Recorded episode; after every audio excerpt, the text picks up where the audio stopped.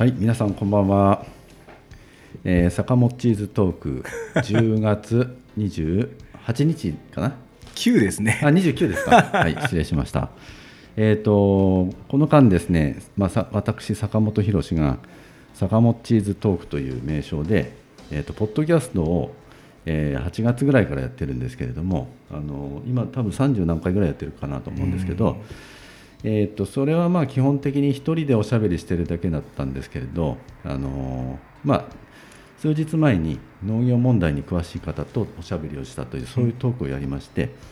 で今日はたまたまあの宮田淳さんが、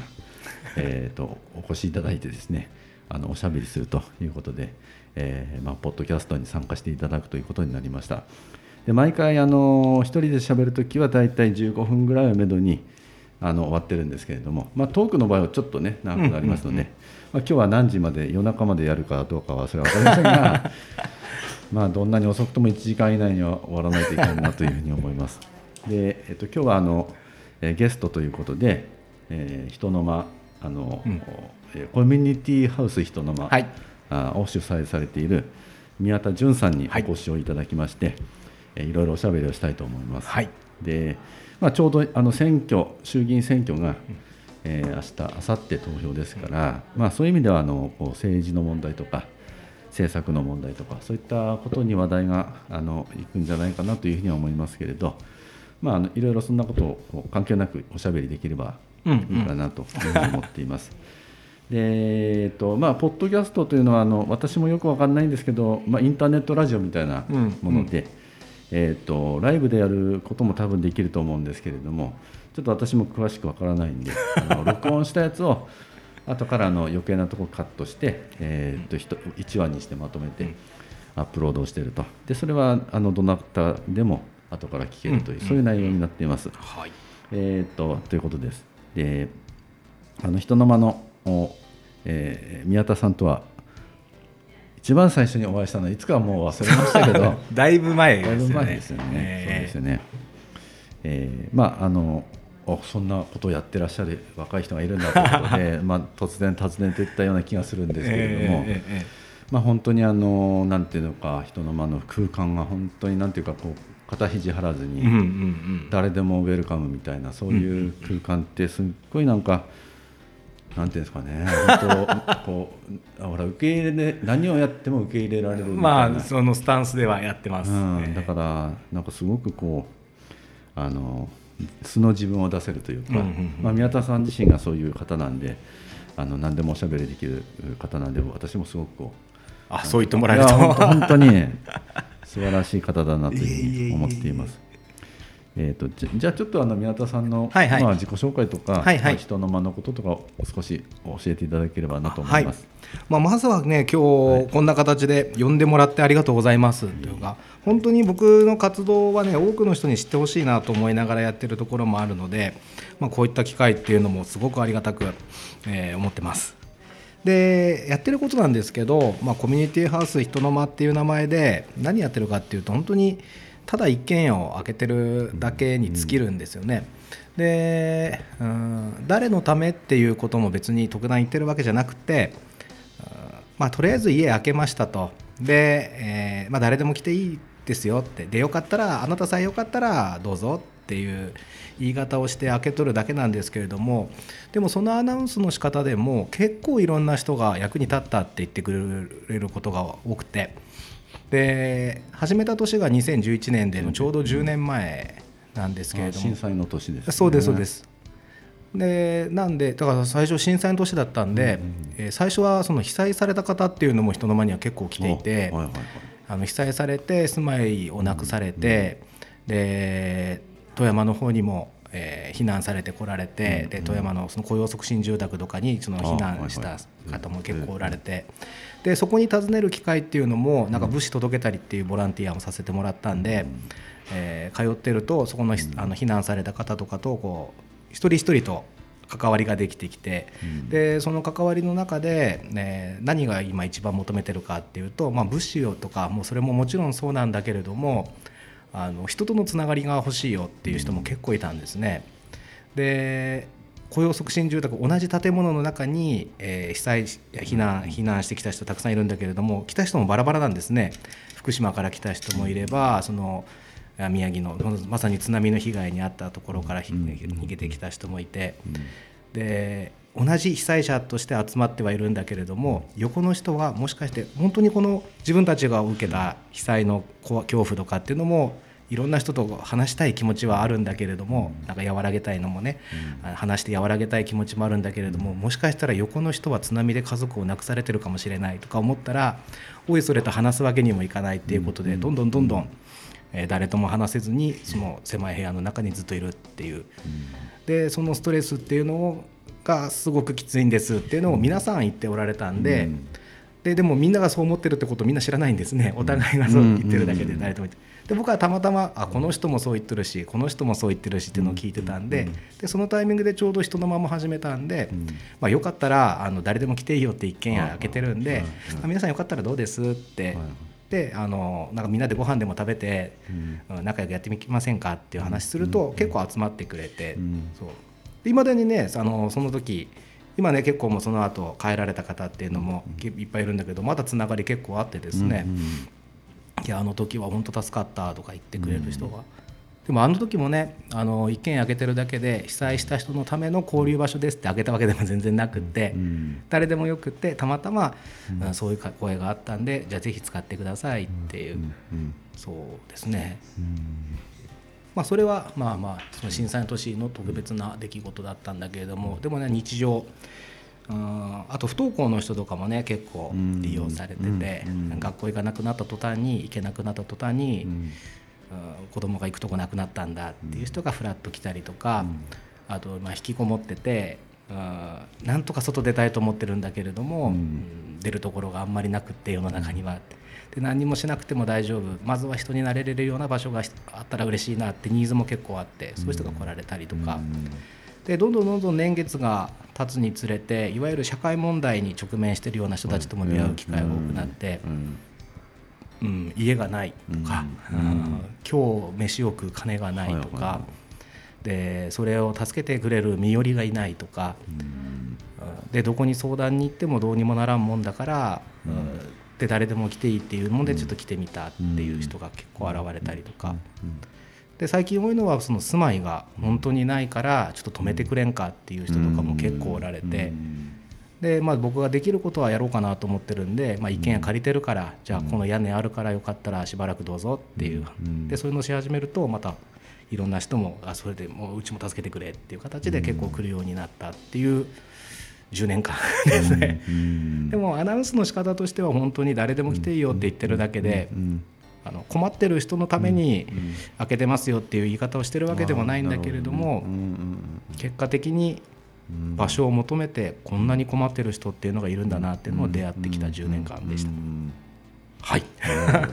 そんなことをやってます。まあ、私も何度か足を運んでいろんなあのなんかいろんななんか映画界とかね何かやってるとこに行かせていただいた時に、とにかくこうそこにあのおられる方の、まあ、年齢層も、まあ、若い方は多いと思うんですけど、いろんな人がいて。まあ、そういう不登校になった方々の親御さんもいれば、お友達もいたりして、うん、なんていうかもう、まあ、ごちゃごちゃごちゃごちゃしてるんですけど なんかみんな、ね、なんかこっちではゲームをこうやって一人ポツンとしてる子もいれば、はいはい、こっちではわーっと騒いでる人がいて、うんうん、だけどなんかねあの、うん、排除するわけでもないしそうです。なんかそこにいていいよみたいな。そうそう。この過ごし方が正しい過ごし方でっていうルール別に、うん、ところは別にないので、うん、まあお互いこう尊重し合いながら、うん、でさ何かを強制するでもなくて、ででもなんかこの人たちって人の間の一歩外を出ると、なんかあの集団生活できないから、学校では馴染めないからちょっと。困りますって言われたりとか、わーってやっちゃうから輪を乱すから困りますって言われて、結構弾かれちゃってる経験の、基準から外れてね。そうですそうです、でも人の間では別にみんながわーってやってるそれに参加しなくてもまあ別にいいよいいよってわーって騒いでたとしてもまあよっぽど人に暴力とかなんかそういう形にならなかったらまあいいんじゃないっていう。でそれをみんなお互いに認め合っててその空気っていうのは成り立つっていうのを10年間たくさん見てきたのでうんでそう考えると、弾かれてね辛い経験をこの人たちはしてて、でもここの空間では、うん、お互い別にその人自身の行動が変わったわけでは別にないんだけれども、でもそこにいていいよっていう空間の中には包まれていて、なんかこういう社会にやろうと思ったらできんもんかなっていうのは本当に常々思うというか。うん。そうですよね。あの、まあ、たまたま今選挙だから私も、はい、あのまあ、今のね、まあ、僕は共産党なんで、ええ、まあ、自民党に代わる政治をって言ってるんですけど それを変える社社会の一つの方向性としてあの格差のない社会とか、えまあ、気候変動をこうあの対応していける社会とか言ってそういうふうに言うんですけどその中にあのジェンダー平等社会っていう話が出てきて、うんうん、でその中にあの LGBT のそういう平等法を作ろうっていうこととか、あの同性婚とか、それはやっぱり認めるべきじゃないかっていうそういうものがあるんですけどでその話の流れの中で僕は言ってるのは、まあ、あのその性の思考はいろいろあっていいし、うん、あの性自認自分は男なのか女なのかいやそうじゃないのかとかいろんなものはそれはそれでもその個人のことであって、うんうん、それを周りからとやかく言われるような問題じゃないので,、で今世の中は男はこうあるべきだとかっていう、その基準から外れた人をこう白い目で見たり、批判したり差別したりする、そういう風潮が強いんで、そうじゃないよね。でいろんなのがいろんなものがあって、それを全て丸ごとあの認めるというか受け入れるっていうそういう社会になれば、うんうんうんあの優しい社会になるよねっていう話をしてるわけですよ。うんうん、あの本当にその通りだと思います。うん、そんな社会に向けて今あのこう、まあ、いわゆる性的マイノリティとか、うん、まあ、あの性的なマイノリティ以外にもいろんなマイノリティが世の中にいっぱいあると思うんですけど、うん、そういう人がいていいいいんじゃないのっていうことを声を上げ始めて、うん、まあ、ネットの社会というか SNS で共感が広がる社会になってきてるので、うんうん、あ僕もそう思うんだみたいなことで今までだと全く、うんうん、あのこう除外されてたような人たちが、うん。うん、俺もそう思うんだ僕もそう思うんだ、うんうん、私もそう思うんだって言って一つこう可視化されてきて、うんうん、あそんなふうにこう苦しんでる人がいっぱいいたんだな。ってそれで今まで僕ら気づかなかったよねっていうことで、それであの、まあ、そうじゃないあのマイノリティじゃない方の我々が気づいて、うん、あその人たちがそんな困ってたんだそんな苦しんでたんだっていうふうになんかこうその気持ちを寄せられるような時代にも入ったかなっていう感じしますよね。この数年ぐらいでね、うんうん、本当にそうだと思います、まあ、いろいろ変わりますからね世の中もね、どん SNS が発達したりとか、ここ最近急にぐんとだから本当に表面に出てきたものがいっぱい、うん、狭い社会の中だったら本当に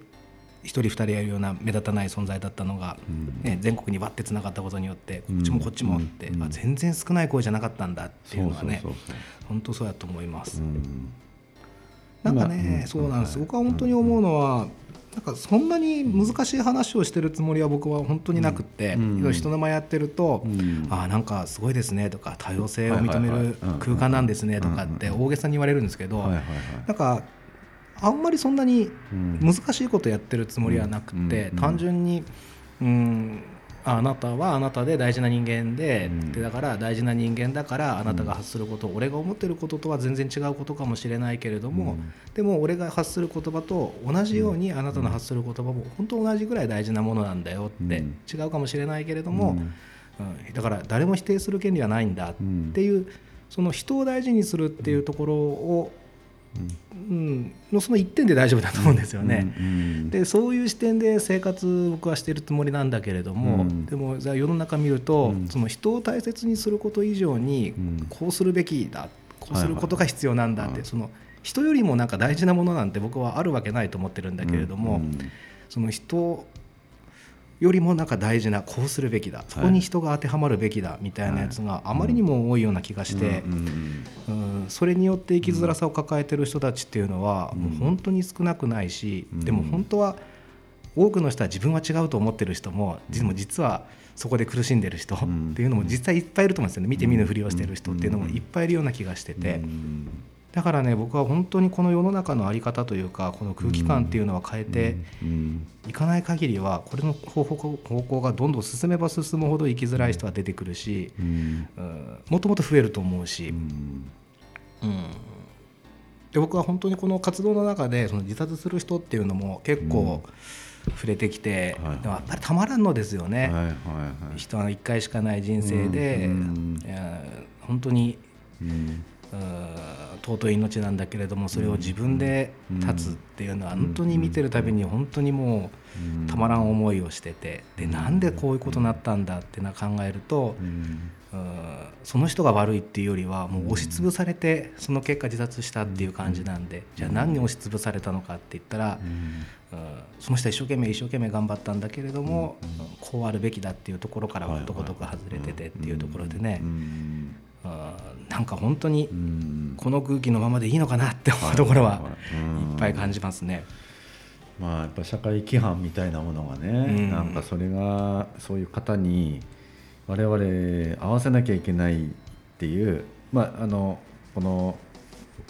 多数の方もね、うん、その規範とか、うん、こうあるべきっていうものにから外れないように外れないようにっていうのはすごくストレスだし、だから結局そういうものを強制する社会っていうものをもっと崩していって、うん、まあ、本当にもうどんな考えがあろうとどんな人であろうと認められた上でうん、でそれがまうまく融合して、うん、まあ、全体として社会が、まあ、いい方向に行くというか。だからこう例えば生産物を生産するっていうことにしても、あの能力のある人というか、スピードの速い人物を速く作れる人もいれば、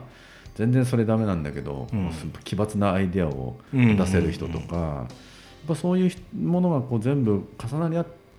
と社会全体としては実はプラスになるっていうふうに僕は思うんですよね。そうですね。で僕あのちょうど選挙だからよく言ってるんですけど、まあ、野党が野党がね、うん、今あの自民党に対抗するために結束して野党が共闘しようってやってて、うん。野党がいろいろたくさんあるわけですよ、うん、なんとか党とかかんとか党とかいろんなのがあって、理念も全然違うし、目指す将来ビジョンも違うし、だけどあの相手さん側からいくといやお前たちそんな理念も全然違うやつらが一緒になってやってるってね野合じゃないかっていうふうに言われるわけですよ、自民党さんあたりから。でその時に僕が思うのはあのこれはまあ半分ジョークで言ってるんですけど、うん。あの絵の具を全部一緒のパレットでごちゃごちゃ混ぜにすると、うん、あのどす黒いグレーになるんだよって言ってるんですよ。あのそうじゃなくてやっぱりそれぞれの色が混じらないよ、まあ、多少混じるとこもあると思うんですけどやっぱりいい色それぞれの色があって、うんうん、そこをやっぱり混ぜないで、うんうん、それぞれ色の良さを出していく。でまあ、一つのパレットとか絵絵に描いた時にいろんな色があって綺麗な絵になるわけで、うんうん、それを全部こう、ね、あのキャンバスの上で混ぜたら何の面白みもないからむしろいろんな色がを尊重してそれを生かしていくっていう方が、まあ、選挙で言えば野党は強くなると思うし、うん、社会全体で見るといろんな色が、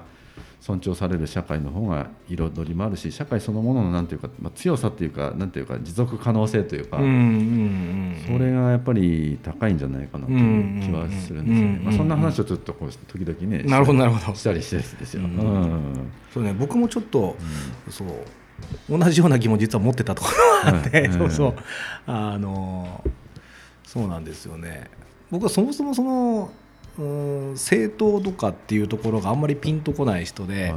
そう。なんか結構一個人一個人ってやっぱり世の中に対する思うこととかってきっとそれ個人個人であると思うんだけれども、それが集まった時の折り合いのつけ方ってどうなってんだろうなっていうのは僕はすごく思ってたんですね。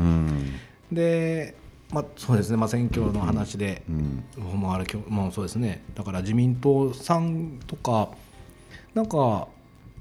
とりあえず自民党に入っとかないと選挙勝てないんで、自民党から出ますみたいな人とかって自民党の推薦を欲しくってっていう話とか、でもなんか話を聞いてると、うん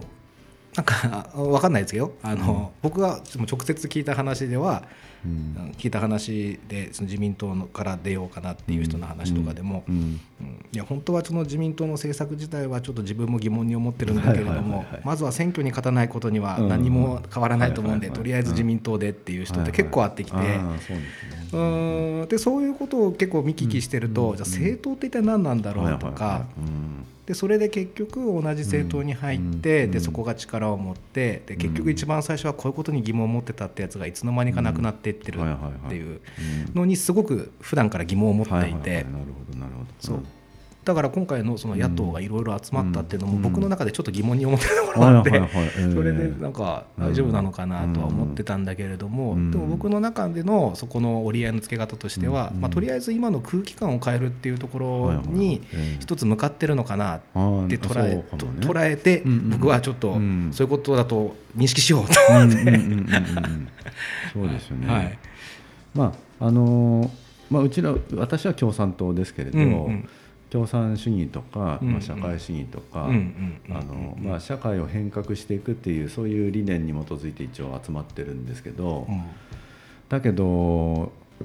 何か一つのものに、うん、あの全て同じ色にするってそもそも無理な話で逆にいろんな色をもをそれをこうあの認めながら、だけど一つの理念、まあ、社会を変えようとかあの、まあ、僕らの場合は資本主義という社会の中でいろいろこう理順追求をしていく中で、まあ、人間が壊されたりとか、まあ、それこそ人間の自由とか個性をこう潰しながら、まあ、生産にとって役立つ人間づくりを資本主義というのはするので、それはおかしいよね。資本主義のそういうあのそういう根本的な矛盾を乗り越えた社会を目指そうね。それがまあ、社会主義共産主義だよねっていうことで一致してる、組織なんですよ、だけどそこに向かっていくにはやっぱグラデーションがいっぱいあるので、同じ社会主義に向かうという中でもこう例えば20年かけてやろ改革した方がいいんじゃないとか、うん、10年ぐらいがいいんじゃないかとか、まあ、右回りがいいか左回りがいいとかいろんな考え方は多分あると思ってて、うんうんうん、それは何かここに書いてある指針が書いてあるからその通りやりなさいとか、うんうん、そんな政党だったら多分、うん、全く人の能力を発揮できないですぐ潰れると思うんですよ、うんうん、そうですねそうですね。だから、まあ、別に共産党に限らず、うん、あのうんまあ、政党として一定のこう歴史があって、それなりに存続しているっていうのはある意味その中での多様性っていうものがある程度認められて認められているか生かされているから続いてるのかなっていう気がします、自民党さんの場合は派閥というものがあって 利害にあまあそうですね利害に基づく派閥みたいなもので、ある意味多様性が あるんですけど、ただまあその目的とするとかあのいろんな企業さんとか企業のまあ利益とかっていうところをちょっとこう重視してることがあって僕らとは相入れないんですけど自民党にしたってなんかあの小泉さんとか、あのまあ、特に安倍さんになってからなんていうのは非常にあの権力が集中して、本当一部のこの執行部の言うことを聞かない人は排除されるっていう、そういう組織になってきてるので。だから多様性はかつての自民党さんの、まあ、中選挙区制の時代の自民党の在り方とはだいぶなんていうかあの単色の、まあ、党になってきてるかなっていう気がしますよね。よく言われますねだから昔の自民党の方がもっといろんなね意見多様な考えあったしみたいな感じのことはよく言われますよね。なるほどそうなんですね。まあ、多様性の話からちょっと。そうそう僕の疑問、僕ん。とそうそう常に疑問をね、うん、そこら辺を持っていたので、うん、だけどねうちらの共産党にしても、うん、あのまあ、今はすごくジェンダー平等を大事にしようとか、うんうん、そういうこうあの性的マイノリティの問題とか、これ絶対大事だよっていうふうにあの強調して今はそういうふうに強調してますけど。1970年代とか今から4 0年30年前40年前とかはやっぱりあの当時の社会的なそういう理解も全然なかったんで、うん。レズビアンとか、うん。そういう性的マイノリティの方々のことをあの大敗的な人たちだっっていう捉え方をしていた時期があったんですよ。共産党もね。うん。社会全体がそうだったから、何あれみたいな、まあ、その中で皆さん苦しんでたわけですけど、うんうんでそれについてやっぱり批判もすごくあって、うん。うん党内的にもやっぱりおかしいよねってことうんになって、うんうんあのまあ、自己批判したんですね、うんかつてうん。70年代80年代に、うん。日本の共うちの共産党としてそういうふうにあの性的マイノリティの人たちのことをそのような扱い、うん。評価をしていたことはあの間違ってましたって言ってちょっと反省したんですよね、うん。2, 年2年前かな、うん、だからまあ社会の発展のこう度合いによって、うんやっぱり人々の認識ってやっぱり遅れてついてくるので、うん。まあ、い今こう喋ってるこの時代のこの状況が、うん。今後から10年後ぐらいの会話を聞いてると、なんと古いこと言ってるかって いうこともあるかもしれないですよね。きっとあるでしょうねん。そしてね。うん。ああそうなんですね。ええまあ、だからその多様性とだけどこう一つの目的に向かって、うん。あのなんていうか統率を取っていくっていうことって、うん。あの矛盾するあの形式上は矛盾するじゃないですか、うん。だって多様性大事にするっていうことに対して、うん。いやだけど同じ目的に向かって、うんうん。だけど力を合わせなきゃいけないよねっていう、うんうんうんうんであの論理的には相矛盾する概念なんですけどだけどあのそういうものがやっぱり融合して、何らかの運動なり社会なり存在というものがやっぱ存在してるわけで、うんうん。だからあの多様性を尊重するっていうことはイコール結束とかうん。統一っていうものを排除するっていうことではないと思うんですよ。また逆だと思う。統一的なものを、うん。で何か結束して進めようとするときに多様性を排除するとその統一的な運動そのものがうまくいかないっていう、うん。こういう関係だと思うので、それはねあの排除するものじゃないかなと思いますよね。うん。なんとなくぼんやりながら。なんとなくぼんやりそんな。そうそうそうそんな感うんじですよね。うんで僕今日あ好き勝手喋ってはい。大丈夫ですか、はい全然大丈夫です。はい。好き勝手な そう僕ねそう時々こういう悪い癖が出ちゃうところがあって、はい。はい。ああのお菓子食べますか？あ全然大丈夫です。あの、お腹痛いんで今日 チョコレート食べあそうですあの今日本当に決起集会でね、あのスピーチあのしてくれないって言われて、うんうん。あもうあのそういう声かけてもらうのは嬉しいんで、うん。今日参加させてもらったんですけどあのでそのそこにいてで坂本さんの話を聞いて本当に、あもう深くうなずきながら話ずっと聞いとったんですね。うん。あ本当そうだよねって、うんそうだよねの連続で。うーん。そうなんですけれども僕からするとそんなになんか、うん、間違ったこと間違った、まあ、何が正しくて何が間違ってるのかっていう話にもなると思うんですけれども、うん。でも確かにそうだよねっていう話ばっかりなんですけれども、うん。なんでしょうねなんか世の中的に、うん、ちょっとこれ好き勝手言ってちょっと失礼な言い方になったら申し訳ないんですけれども、なんかその共産党みたいな感じの、はいはいはい。なんか言われ方することって結構うん。僕自身もあるんですね。ええうん。いや別に、はい。あのえお前は共産党なの？みたいな言われ方することもあるし、うん。いや別にそもそも、まあ、違うから違いますって言うんだけれども、うんでももしそうだったとしたらなんかちダメなんみたいな感じな、なんか思いをすることもあって、でもこれが自民党だったら「お前自民党な?」みたいなことってあんまり言われないのに、まだ共産党ってなるとそうなるんだろうっていう疑問がちょっとあって、ななんなんですかあれは。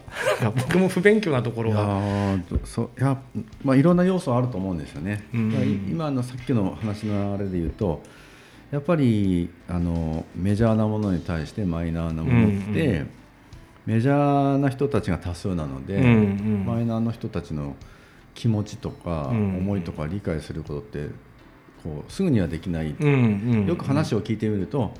はあそうなんだっていうふうに分かると思うんですけど、うんうんそういうあのマイナーな方の気持ちをお聞きし聞いたり交流したりお互い理解を深め合うようなそういうプロセスがなければ、えあ何？みたいな、うん。いうふうになると思うんですね。自然ごく自然なうんうん。反応だと思うんですね。そういう意味でのこう少数派に対するうんうん。何か、うんと拒絶反応じゃなくて、うん何ですかね。まあそういうものが。そそもそもあるのかなっていう気もし,、しますよね。うん。あとは、うん、やっぱり共産党っていうものが扱われ方がうん。そういうものとして、うんあの扱われてきた歴史が長かったんで。なんかそうですよね、うん。なんか結構僕もうんもう疑問に思うことすぐ聞いちゃう人なんで「あ共産党なんか」って言われた時に「うん。いやまあ違うけど、うん。でまあ、もしそうだったとしたらなんでダメなんですかね」みたいな話をすると、なんか明確にこれだからダメなんだよって、なんかちゃんと明確に言ってくれた人っていないんですね。でその明確に言えるものがないのになんかイメージで言ってるってなんかなかなかやなっていうところが、うんなんでこれって一体何なんだろうなっていう疑問はね、長年ずっと持ってて。う、ん。うん。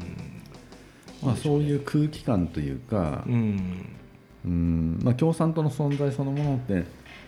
あのこう古く言えば戦争の時代に、ねうんうん。共産党が生まれたのは今から100年前なんですけど、うん。その時にあの共産党が生まれた時にいろいろま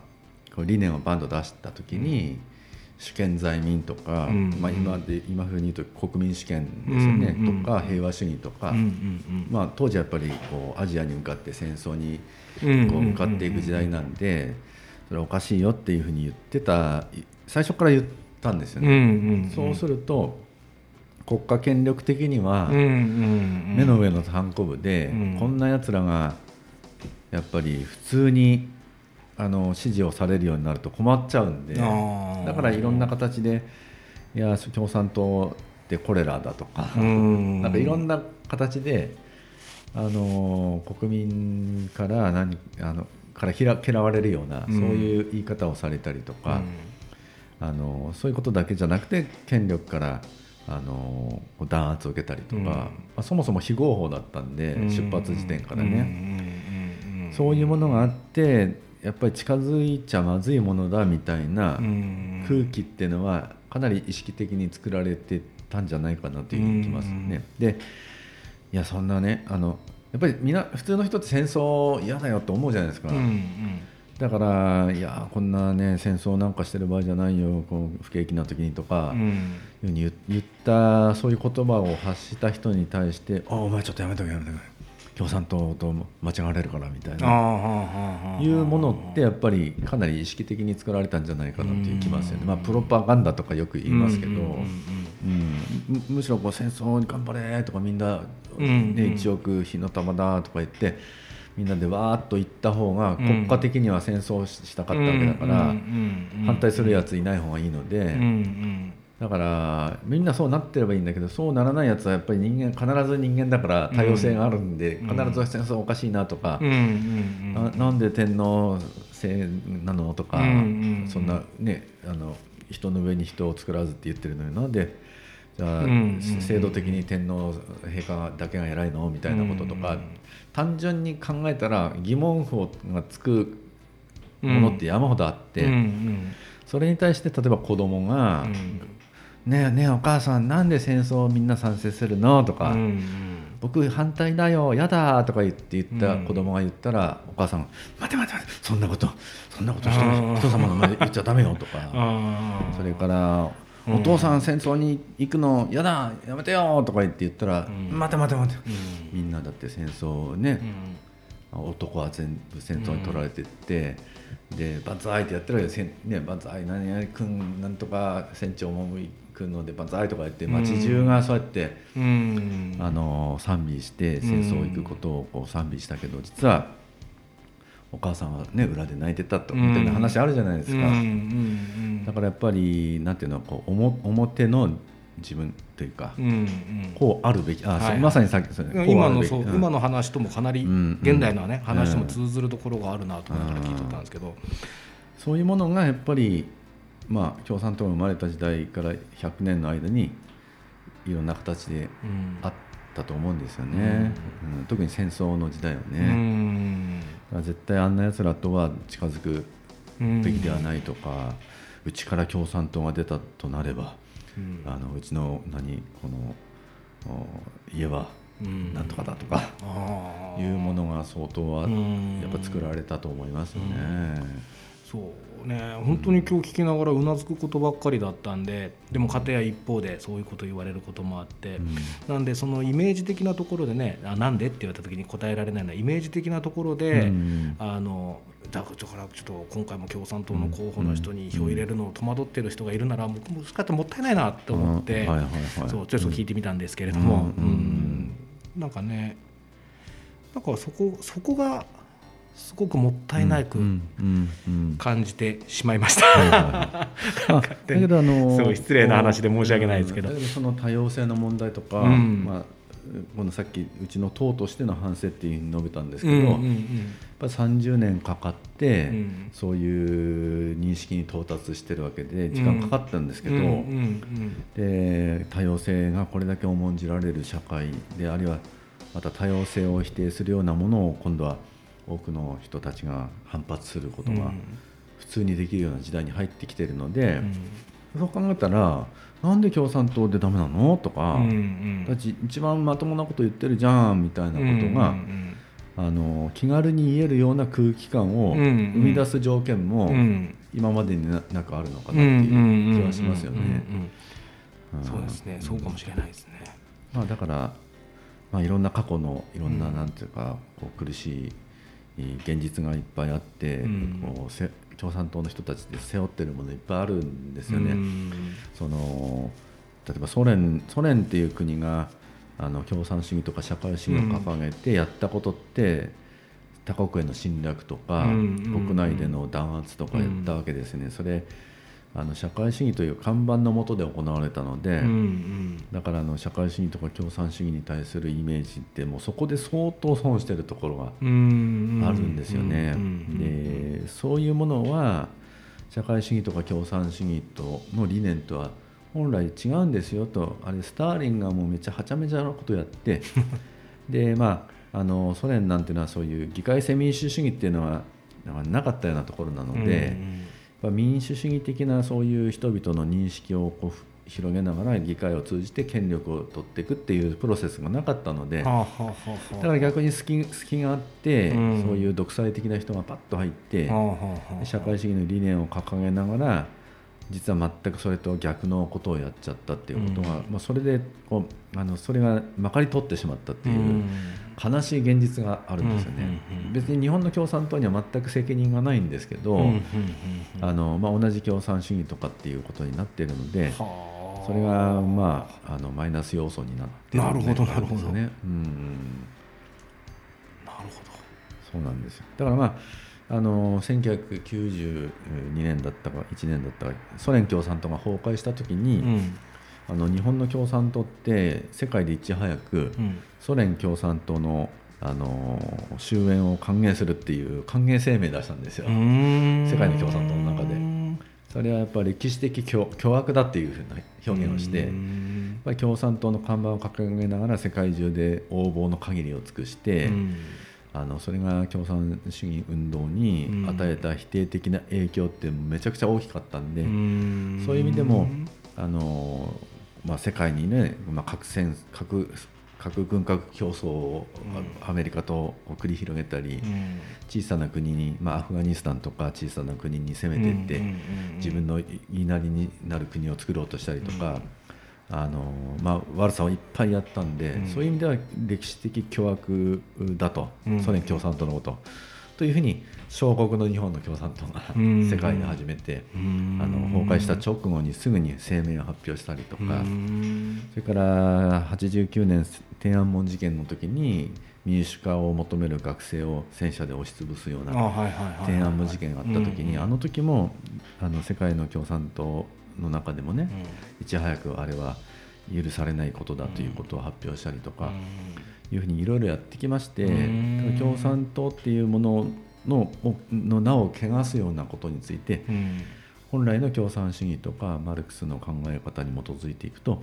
間違ってるよっていうことをもう相当力を込めて訴えた歴史があるんですね。うん。背負ってるものいっぱいあるんですけどただやっぱり声は届かなかったというかあうん。のなるほど。そういう意味ではもうすごい大変な歴史を持ってるんですね。なるほどなるほど。その誤解を解くためにもうこうなんかそんなすぐにも解けない誤解を一生懸命訴え続けるという、そういう苦労は日本の共産党にはあったんですよ、ね、なるほど、うん、こうやって直接聞くとなんかすごく、あなるほどってなりますね、なんか,、はい、か僕もほらその疑問があったからやっぱり自分なりにいろいろ調べてみて、で多分僕と同じように、多分調べてる人って若者とかって結構いっぱいいると思うんですね。そうですね。でもインターネットとかで調べるとみんな好きかって言ってるんで、何が真実かもはや分からなくなってるというか。情報がね そうなんありすぎてね。だから日本の共産党はその旧ソ連と同じ思想だみたいに言ってるところも普通にあるしなんかそういったところ本当にその誤解を解くための努力っていうのはいっぱいあるんだろうなっていうのは なんか今直接話を聞きながら。大変だと思います。大変。しかもねそれがいまだに引きずってるとなるとなかなか、やっぱ聞いてみてよかったです。本当ありがとうございます。ねよかったらね、こうやっての、聞いてわからん僕の発信でどこまで伝わるかわかんないですけれども。なんか同じように誤解持ってる人がいたらね、ちょっと触れてもらえたら嬉しいなと今思いました。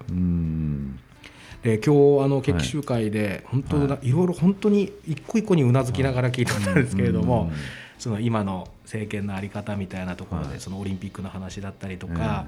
うん、なんだあとコロナの対応だったりとかっていうところもまあうなずいたんだけれども,、もう特に僕が今日思ったのはその、やっぱり僕の日常の中で生活に困ってる人たちっていうのがいっぱいおるもんだから、でなんでこの人たち苦しいのかなって単純に金がねえなっていうところがすごい感じてるところがあったんで、今日坂本さんの話の中で出てきた、あの最低賃金の話っていうのがすごく興味深く聞いていて、そう最低賃金1500円掲げるって、ああ1500円あったらあの人たちみんな暮らせてた気がするな、ね、今僕の目の前に、ね、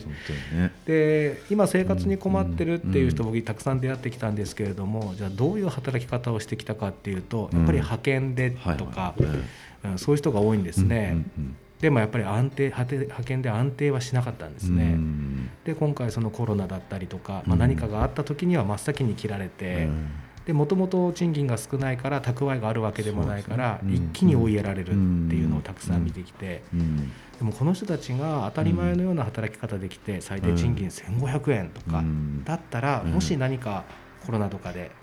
ちょっと一瞬仕事が危ういってなったとしても蓄えはできてたかもしれないなとかって思い始めると、今の状態みたいになってないだろうなと思うと、とても興味深く聞いとったんですけれども。うん、でもなんかそれを聞きながら、うん、そうだよなって1500なったらいいよなと思いながら、うん、でも一方で頭の中で、えー、湧いてきたのが、まあ、言うのは簡単なんだけれどもその財源とかって、これもまた多くの人が気にするところだなっていうふうには思っとって、なんかねでそれをねこのラジオの前に、はい、ちょっとそうそう。調べて調べてみたんですよね。そうラジオの前にこういうと思いましたって言ってすぐ出してくれたので。僕も。はあなるほどと思いながら。たまたまねあの最低賃金1500円財源って言って、うん、検索かけたらあのトップかそのぐらいにヒットしたやつがあってそれそうなんですよ。これがね あのあったんですよ。今こそ最低賃金1500円ボトムアップっていう、うん、これ全労連という、まあ、労働組合の方が国民春闘だから多分今年の何月あ今年の6月って書いてあるね、そういうまとめたチラシがたまたまダウンロードされたんで読んでたら、うん、おそうかって私自身もうなずきながらこれを資料見てたんですけど あのここにねあの書いてあるバイデン大統領は連邦最低賃金を現在の時給10.95ドルかっこ1200円から15ドルかっこ1600円にする大統領令に署名しましたと。うんうんだから国がもうまずやっぱり上げようっていう決断をしてるっていうのは、ここは大事なところですよね、やっぱりトップがそうやって腹くくらないとだめだなっていうふうに思いますよね。で1500円にできるそういう財源があるのかっていうことでいうとあのこの資料の中に書いてあったんですけどもあの中小企業支援の予算が、ここに、まあ、たまたま出てるグラフでいうとフランス、韓国、アメリカ、日本ってあって、フランスは2兆2800億円の中小企業支援予算を、えー、用意していると、まあ、各校と書いてあるんで社会保険料の、えー、事業者負担を軽減するという措置も含めての2兆2000億2兆2800億円で、うん、韓国は9800億円えーアメリカは8800億円。で日本は87億円という何かうん。桁がはるかに少ないという、グラフにも映らないみたいな。感じでやっぱりそういう中小企業への予算っていうものってやっぱり弱いんだなっていうふうに思いましたね、この辺見ただけでもね。うん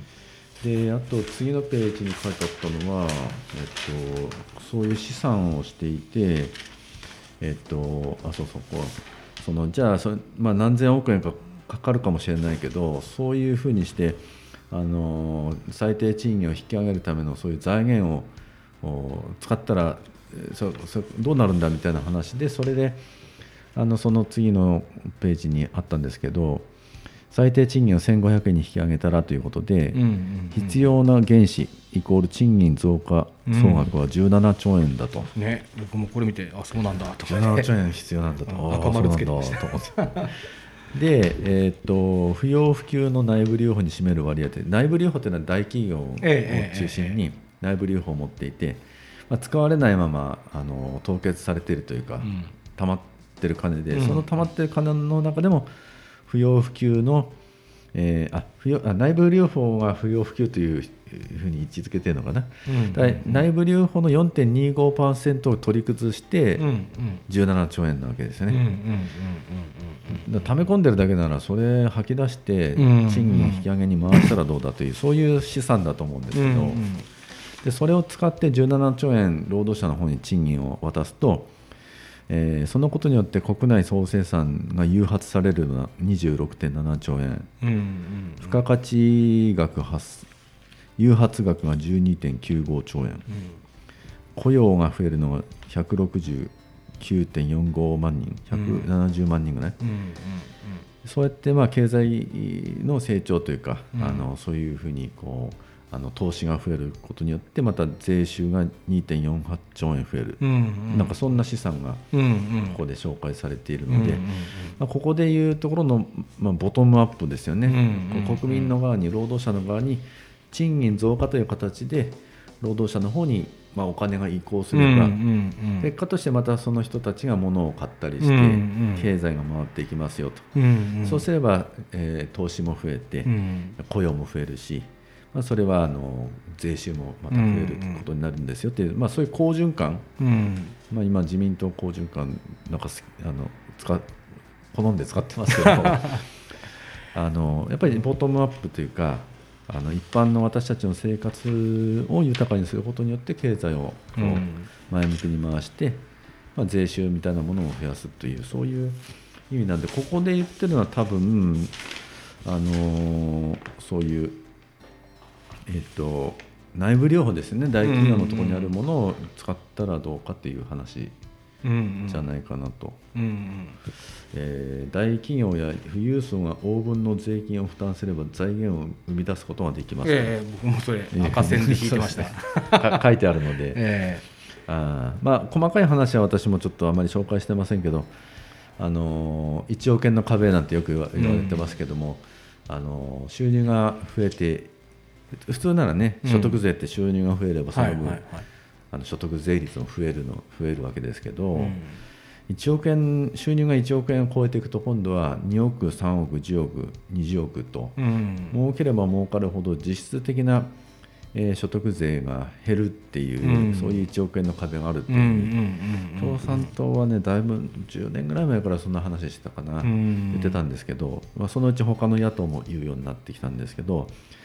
でそこはやっぱり課税対象が増えるってことなので、うん。儲ければ儲かるほどこうあの税率を高うんめて、うんそうすればまあ収入もそこで増えうんていくし、大企業も中小企業の負担率よりも大企業の方が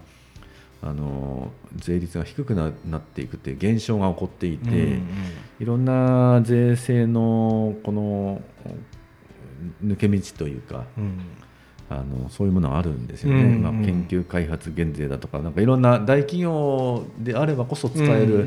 制度がいっぱいあってそれをこううまく組み合わせていくと、実質の税率が下がるっていうことが起こっていてそれはないでしょっていう話、そこにきちんとやっぱり大企業の、まあ、そういう力に応じてうん。法人税をこうきちんとうん。集めるようにすれば財源は確保できますよっていうこういう話ですよね。うん。うん。そうそう。なんかこの大企業や富裕層が応分の税金を負担すれば財金それなんか僕もパッと普通に考えたらそうだよなっていうのを日常を思ってて、えそうじゃないのかなみたいなやつを日常の中で言うといやいやあそれをするとねってあの今日本の企業稼いでる企業っていうのが海外に逃げていくんだよみたいな話をよくされてこの話終わりねとお前考えが浅いねみたいなこと言われて なんだよと思うんだけれどもでもじゃあ今実際じゃあその大企業とか優遇されてて今何が起こってるのかっていうのを現実的に見た時にだからイメージとしてはあれですよね。あの大企業はあのがどんどん日本経済を引っ張っていってくれて、でその結果みんな、あそれで経済引っ張って日本が豊かになってみんなが安心安全に飯が食えるような仕組みになってたら、別に文句を言うつもりは僕は全くないんですけれども。今実際その仕組みでこんなに苦しんでる人がいっぱいいるわけですよね。それでまだこれが正しいんだよって、言ってることが僕にはよく分かんなくてね、いや目の前でこんなにいるよって今この仕組みの中でねっていう、だからむしろ今それで苦しんでる人たちがね、安い労働力で働かされて、じゃあそのそれがあの出した利益ってどこに行ってるのかっていうと、その企業の利益っていうところでで企業はどんどん大きくなってるけど、でも労働労働対価っていうのはそこまで上がってなくて、それこそどういう人たちが働いて利益上げてるかっていうとそれこそ派遣とか安い労働力があってこそ儲けてるところもあるはずなのに、でもこの循環がないっていう。そうですねって考えると体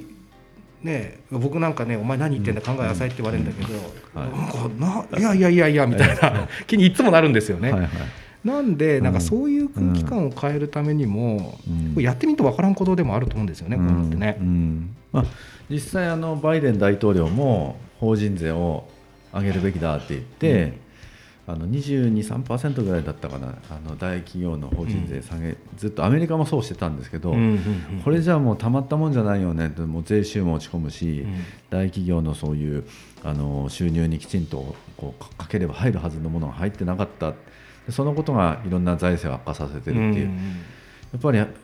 の納めてもらおうよって言ってバイデン大統領が28%まで上げるっていうふうに言ったんですけど、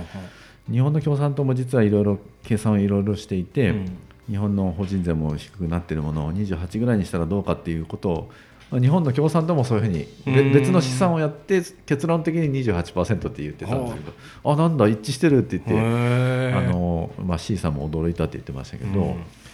やっぱり今の資本あの今の資本主義の社会の中での設けていく仕組みのメインストリームって、うん、えー、人件費を減らして、うんうん、それで利潤率を上げるっていう、うんうん、そういうのその方策なんですよね、うん、特に日本の場合は。うんうんうん。他は他のヨーロッパとか他の資本主義国はやっぱりあのこういうふうに経済規模拡大しようとうちのうちの会社はこうやって新しい製品作っていこうぜ。よっしゃじゃあ設備投資しようと言って、うん、設備投資すればそれに対応する労働力も必要になるしあのそうなれば賃金少し上げ上げないと、労働力確保できないからということで、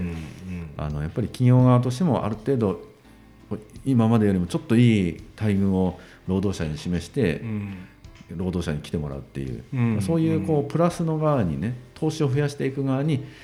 経済が動いていってるのでだから日本以外は GDP はもうずっと上が上がり続けてるんですけど日本の場合は30 20年ぐらいか、うん、上がってなくてそれはあのこう資本資本主義のなんていうかあのスタンダードな投資をしてそれでそれに見合うあのこう回収をしようっていうこの仕組みじゃなくてもう生産はこの辺にしといて、増やそうとかそういうことをやめようととにかく人件費を抑え込もうということで、そうすればあのあんまり考えずに研究しなくったって利潤上がるので。だから日本の、まあ、世界をリードしてたようなそういうこう電気産業とか、そういったところの研究ってもうどんどんあの弱まっていってそれで追い抜かれてるわけじゃないですか、韓国とか中国に。もう太刀打ちできないところに来てるわけですよね、技術の日本だったのが。や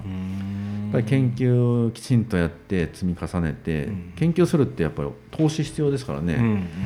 今年や来年その研究が成果に商品になるわけじゃなくて10年ぐらいかかって、あのより良いせより良い製品ができるっていう。でそういう意味では時間かかってすぐに回収できないかもしれないけど投資っていうものがあるわけです。よ、そうするとそこに研究者とかうんあるいは労働者が必要になってあのこうあのそういう投資も必要になるから、まあ、全体として企業のあの拡大再生産的なことが起こるんですけど、んそういうところをとにかく絞って絞って、うんうんうん。研究ももういいやっていう感じになって。であのこの財界というか、まあ、経団連ですけど、うん。経団連がやっぱりあの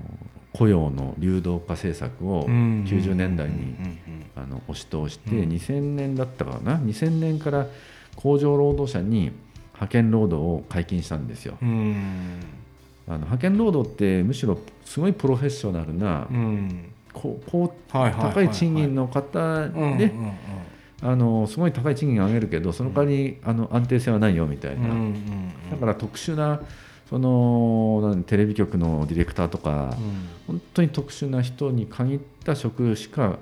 派遣労働ってあの、うんうん適用されてなかったんですけど、うんそれを一般の普通の労働者にうんうん。90年代後半それあの通してうん。2000年ぐらいから確かやってるんですよ。うん。だから労働者も使い捨てされやすいうんというか派遣労働という名目で使い捨てできるようなうん。労働力労働力として扱われるように公式にしちゃったわけですよ、日本はね。でそのことによって人件費がぐっと抑えられて、うん。確かに利潤率は上がるわけですよ。うんだけどそれが多分5年とか10年ぐらいだったらまあなんとかなってたかもしれないけど、今度15年20年経ってくると、うん。大事な人間に対する投資がうん。細細くなってるので、そうすると今度そこでは企業で働く人たちの技術とかうん。知識っていうのはもうんう継継承されなくなって、結果的には日本のその電気産業とかが衰退する結果をもたらして、うん。だから目先の利潤獲得だけに走ってその時は良かったけれども結果的にはその企業にとっても良くないし、うん。働いてる側にとっても収入がうん。落ち込んで安定性がなくなってそれでまあそれこそ若い方々が結婚してうん子育てしようかなっていう展望が見えなくなるうん。と少子化にどんどん進んでいくわけですよね。うん。そうなんですよね。なんかそうなんか本当に目の前で今その安い労働力で働いてきたがゆえに苦しんでる人がいる中で,、うんでこの人たちがどうやったらお金入れるのかって中での今日の最低賃金1500円っていうところがうん。本当にはあ確かに。うん。で、うん財源どうなんだって言ったらまあこういった資料とかも出てきて、うん。ああなるほどなっていうところで、うん。でその中の一つでね 大企業からいや富裕層からとオープンになってくると、外出るんじゃないかとか、うん。でもなんかそこに対してもなんか、うんねなんかなんていうの？いやそこら全く考えてませんでしたってわけでもなくっていう話なんで、うんうんなんかでもそういうこともあんまり知らないというかね。多くの人は知らないまま、うんいや結局絵に描いた餅でしょで終わらせてる、うんなんか話を終わらせてる人っていうのもいっぱいいると思うんで、うんなんかねそういったところも多くの人に知ってほしいなと思いながら、そうですね、うん。今まあ日、思うのはやっぱりあの一人一人有権者って主人公だから、なんかその選挙の時だけ、まあ手っ取り早くどこがいいかって分かりやすいものをパッとペーパーかネットかで調べて、あその時の気分ではい投票みたいなことにしないで、う日頃からそういうことを考える場とか、触れ合う機会とか、うん。いうことを作っていく、まあ、そんなことができるような社会うにん。なっていくってこと大事ですよね。うん本当思いますね、うんうん。だからそう考えると常日頃にいる、うん。これはちょっと衆議院とかじゃなくて地方議員の話になるんですけれども、えもっとなんか現場にね、うん。に来る議員さんというか、うん。声を聞く議員さんっていうのが本当に必要なんじゃないかなっていう気にはいつも思いますね。選挙前だけ言われてもっていう気にいつもなっちゃう人だから。そうなんですよね。選挙地方選挙もなんかこうイベントのようになっていたり、ねなんかちそれぞれのなんか地域自治会とか、うん。そういったところがなんか集まってうちの地域から出てるんで、うん。まあ、とにかくこのうちの地域からの代表をうん。落選させると恥だからうん。頑張らなきゃなみたいな感じでやってる面も側面もあって、うん。まあ、それ別に否定はしないんですけど、うんそれだけになっちゃってないかと、うんもっと政治家をこ志す人たちはもっと高いレベルでうん勉強もしてもらいたいし、地域のいろんなこう実情をきちんと掴んで議会でそういうのを取り上げてもらってるのかどうかをまた地域の人々は検証しないと。うんはい、選挙終わりました。あ、疲れました。あ、もう面倒だったな。まあ、だけど、あとはこれで4年後また4年まで4年間もう選挙ないしいいやみたいな、なんかそんな人事のようなことにし,、てはダメかなと思いますよね。うん。だからなんか本当に今まで以上にちょっとね、ちょっといろんな議員さん逆に見ていこうかなって本当に思ってて普段もちょっと気にしながら動いてるつもりなんですけれども、はいより以上にとは思ってます。はい。でごめんなさい時間結構経ってると思うんですけどね。もう経ちま大丈夫ですか？本当だ。1時間ぐらい経ちましたね。そうですね。すいません。好き勝手喋っていえいえいえていえいえ本当に。まあそうですね。あともし何か質問とかなんか聞きたいこととかもしあれば、えそう僕がもう一個、はい。今日話聞きながらちょ最後に聞こうかな、えはい、気候の話っていうのが気候のね。そう僕はい。普段からそんなにあの僕本当に目に見えることしかあまり分かんない人で、はい。でも気候の話とかした時に今日、なんだっけ80年後の話されましたっけ、はい。ね、えあ80年後とかあんまり想像してなかったな死んでるし、俺と思いながら、うん。でも今息子がいてね、えあで息子もまた子供産んだりすると、うん。その80年後とかっていうところも確かに考えていかなきゃいけないなっていう気に、うん。あ今までちょっと無責任だったなってちょっとそういう気になった時間だったんですけど、うん。うんそう。なんかそのあたり僕全く考えてこなかったんで、なんかそこの話をちょろっとだけ紹介してもらって。そうですね。僕は、まあそうですね。今日の集会でもお話ししたし街頭でも訴えてるんですけど、その今言われた通りなんですよね。なんか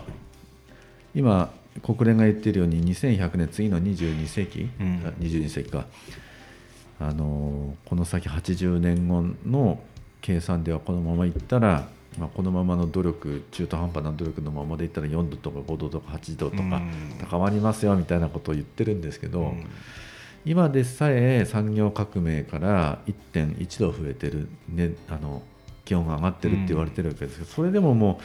世界中に水没を始めてる地域があったりそれからいろんな気候変動、まあ、日本日本で災害列島でね、うん。この気候変動で最も大きな被害を受けてる国のだと言われてるわけですけどいろんなあの豪雨災害とか山ほどありますよね、うん。この1.1度上がったこの段階でもですよ。で国連は1.5度未満に抑えるっていうふうに言って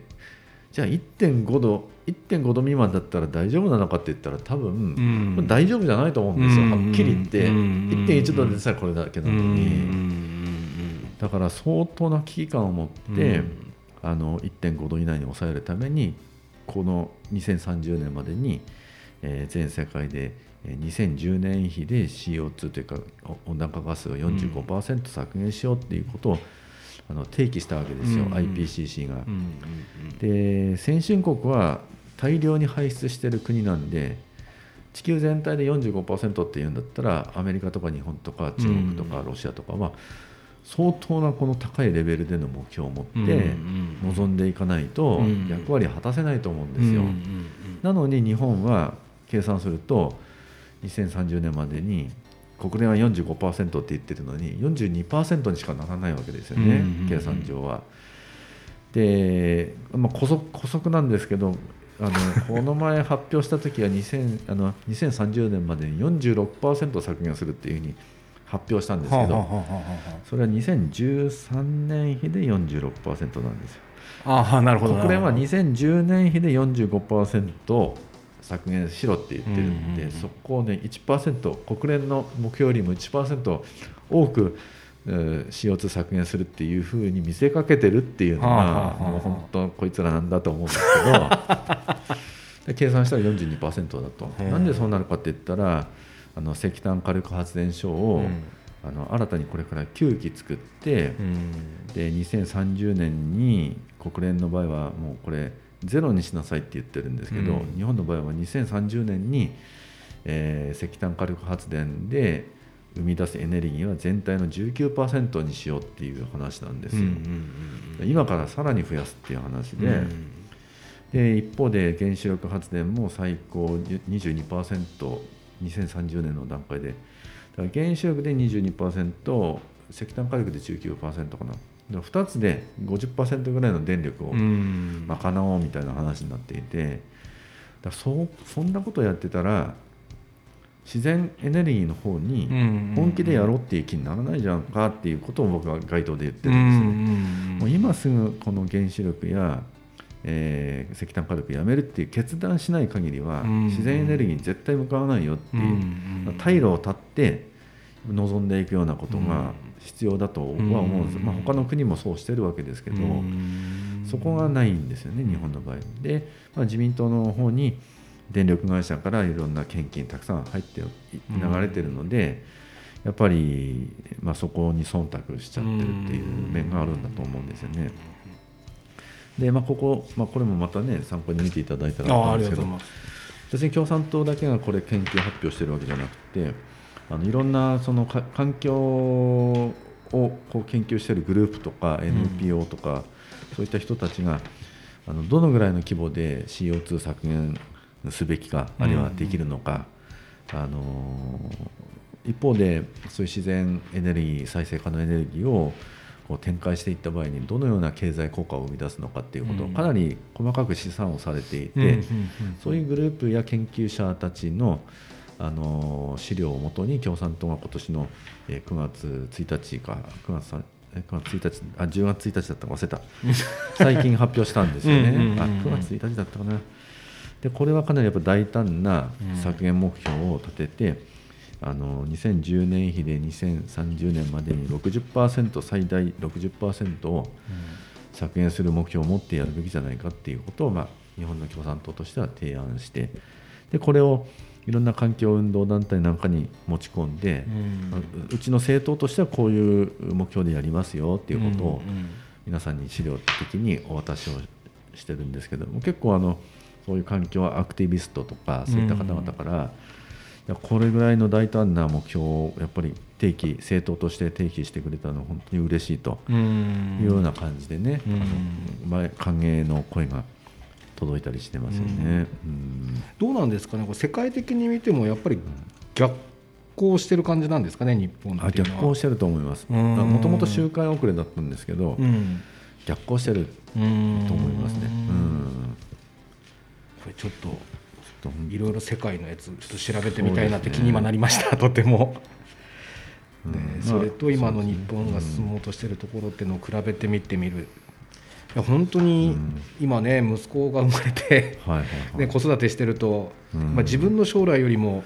息子の将来のことの方がより心配にね、うん。うん。なっちゃう。なんか本当にあの子らがあのうん。健やかに幸せに生きていってもらいたいなって考えた時に、うん気候は本当避けて通れんなっていう気通れないですね、うん。なんかもう暑い暑いからじゃあちょっと涼しいところ引っ越そうかってできないですもんうね。ん。もうげね現状このこの環境の下でどう生きていくかしかないので、うん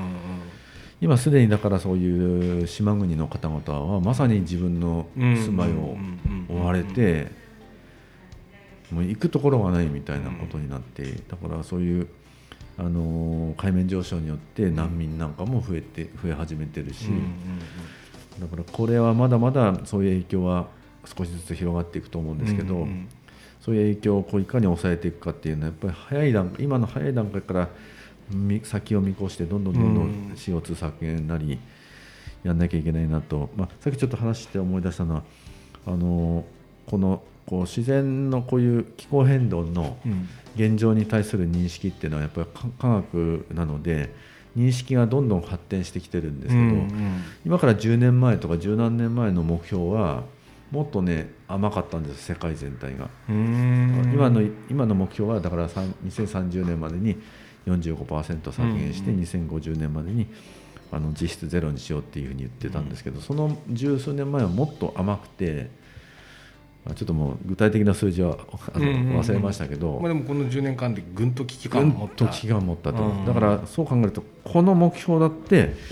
僕ら僕らは60%最大うん。これで頑張るぜどうだとか言ってるけど、うん。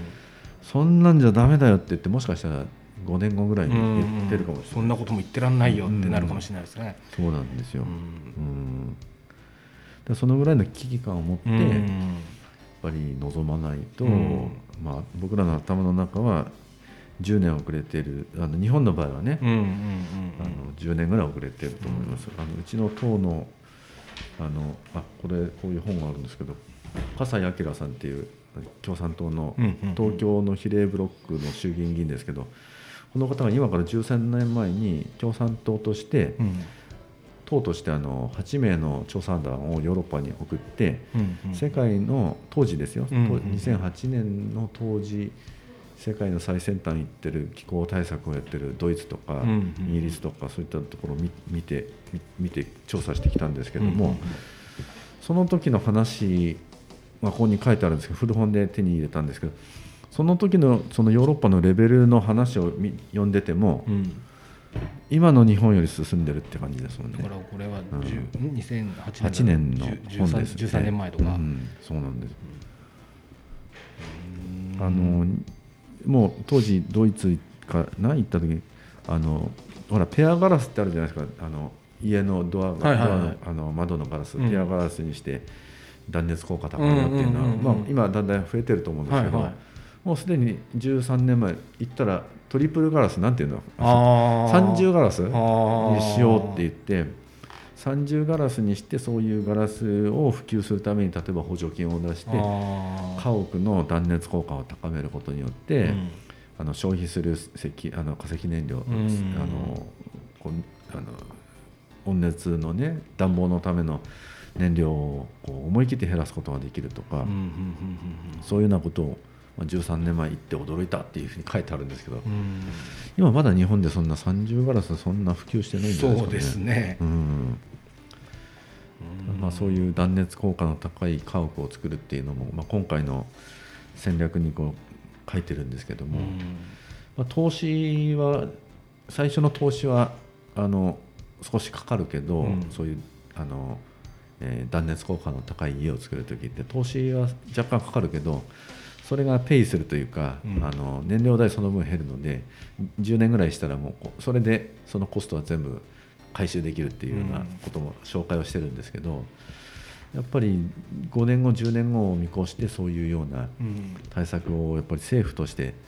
まあ取ってねうん。行くとかね、うん。まあ、富山もねえっとアルミサッシ関係の会社も多いですから,、うんうんうんら富山の産業にとってみればう三重んガラスを普及させれば富山の産業にとってはとてもいいことになるんじゃないかなと思ったりするんですけどね。うん。本当に今回のその衆議院選挙でね投票するにあたってその選択の中に僕は環境なんてのはあんまり入れてなかったもんで、ああはいはいなんかめちゃめちゃちょっと気合入れてみたくなりましたね、なんか、本当に。うん、いやいやいや本当そうなんですよ。っていう機会を今日得ました、はい、あすいまん。せん長くなってしまって。いえいえいえ。申し訳ない。すいません。であと僕もう一個言いたかったの。が、あこれはもう意見とかじゃなくて、はい。僕が今日その決起集会はい。ですごい感じた坂本さん自身に対する印象なんですけど、なんか僕ああいう場面って、えあのいやもう何としてもうん。坂本先生を受からすぞみたいな感じの空気になるのかな あと思ってええあそこにおったんですけど、